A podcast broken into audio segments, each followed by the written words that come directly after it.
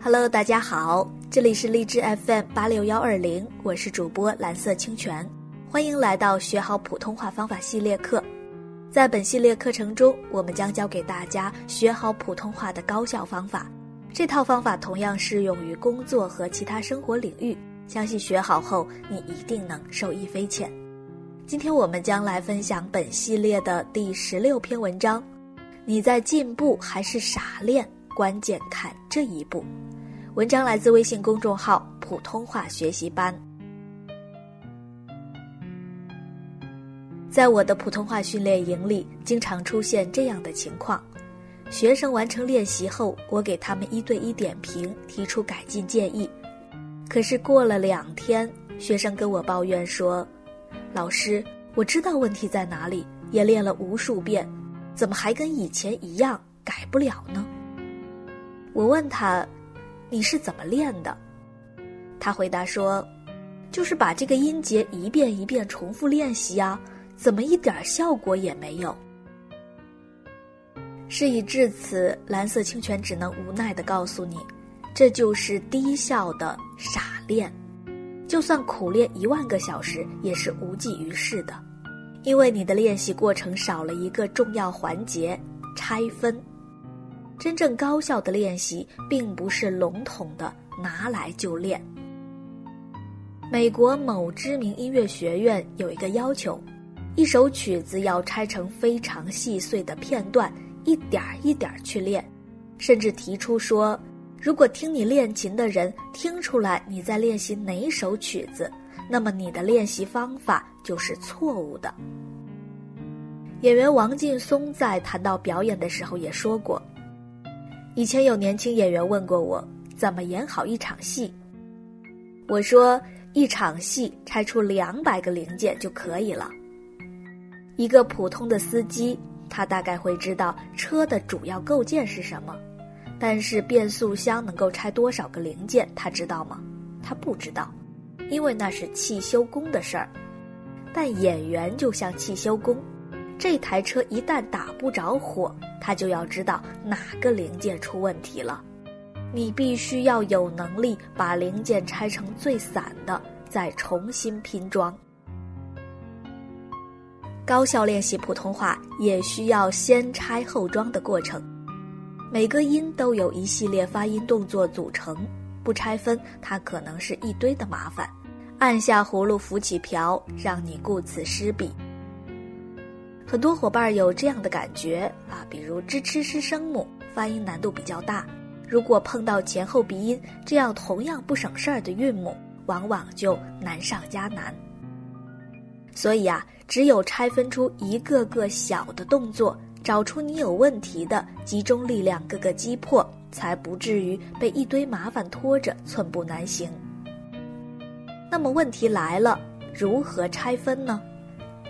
在之前的文章中，我们说过，提高普通话的第一步是找到你真正的问题所在。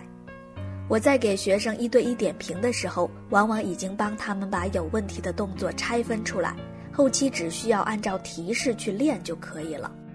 比如有很多伙伴后鼻音发不好，主要是因为舌根无力抬不起来，直接练习的话往往找不到感觉。但是我们知道发嘎这个音。也需要舌根上抬，并且几乎每个人都能做到。所以我会建议有这方面问题的伙伴练习发嘎，这样来感受舌根上抬，并逐渐做到主动控制，形成肌肉记忆，然后再去练习后鼻音，问题就迎刃而解了。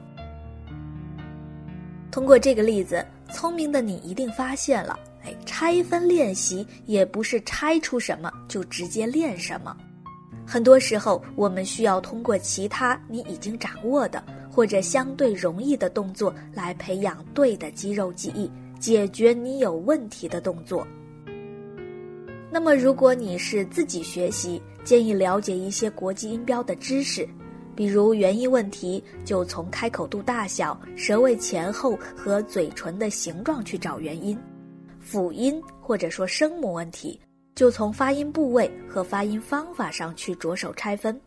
这部分我们在后面的文章中再来给大家做介绍。好，下面我们来继续说拆分的另一个好处是便于归纳、打包解决问题。我们在“你那么努力，为什么普通话问题越练越多”这篇文章中，详细介绍了分析和整合问题的方法。看似不相干的几个问题，却可能都是唇部力量不够引起的。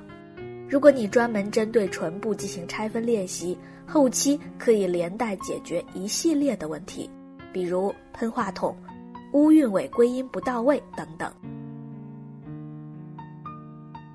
其实啊，不光发音动作要细细拆分，我们的练习目标也需要拆分。